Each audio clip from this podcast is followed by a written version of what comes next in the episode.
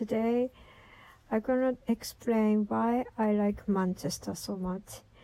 And in the previous program, I mentioned that I wanted to live in Manchester or Liverpool rather than London. I like Manchester very much, but I have been to Manchester only twice, I think, and until two years ago, I've never been to Manchester. Even I had visited the UK six or seven times at that time. I had I had never been to Manchester or Liverpool, and of course I was very interested, but my image of Manchester is like um, very working class city and uh, it, it's not safe so much so I couldn't have um, I, I, couldn't be brave to visit the city but yeah I really wanted to go and wanted to see how is how is the place like because I like music very much. And many of my favorite bands are from Manchester. Mainly I'm very 90s person so I like bands like Stone Roses or Shout and The Verve and yeah I'm very influenced by bands like so-called Madchester and yeah so I'm really really wanted to see the city for a long time.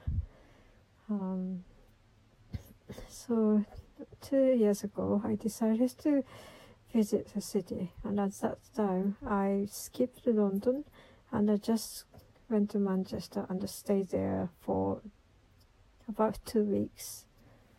And and I found I really like the city, and people are very friendly, and atmosphere is more relaxing than London and yet Manchester is um, the second largest city in, in the UK, but um, it's very compact city and um, you can go anywhere, almost everywhere in cent- central Manchester on foot, and some bus routes are free of charge.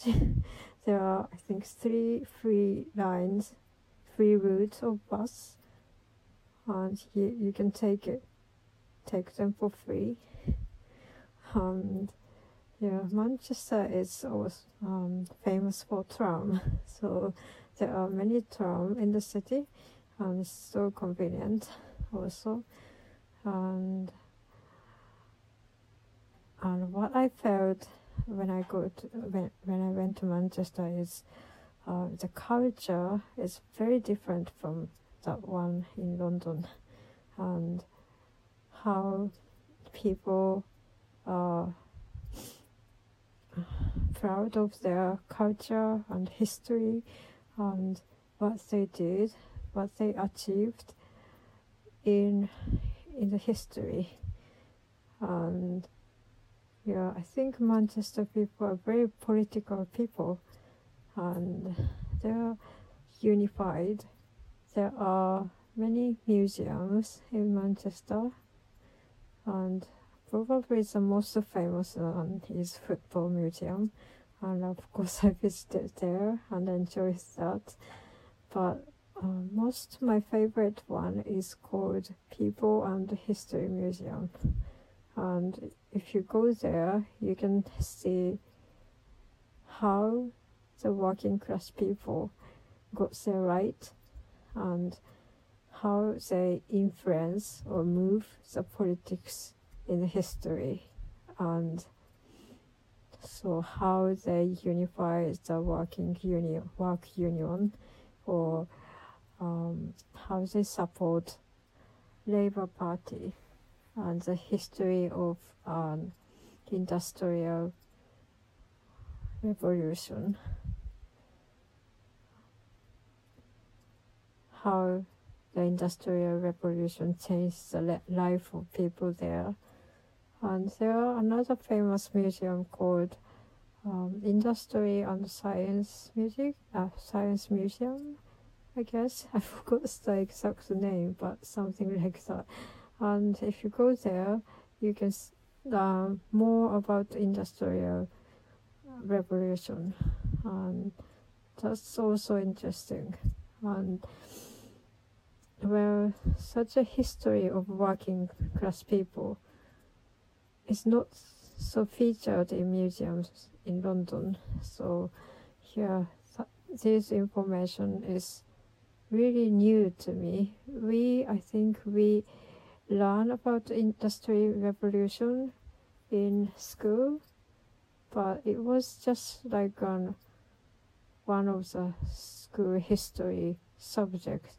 But when I went to Manchester, I really could feel such a, a big event in the history is a real one.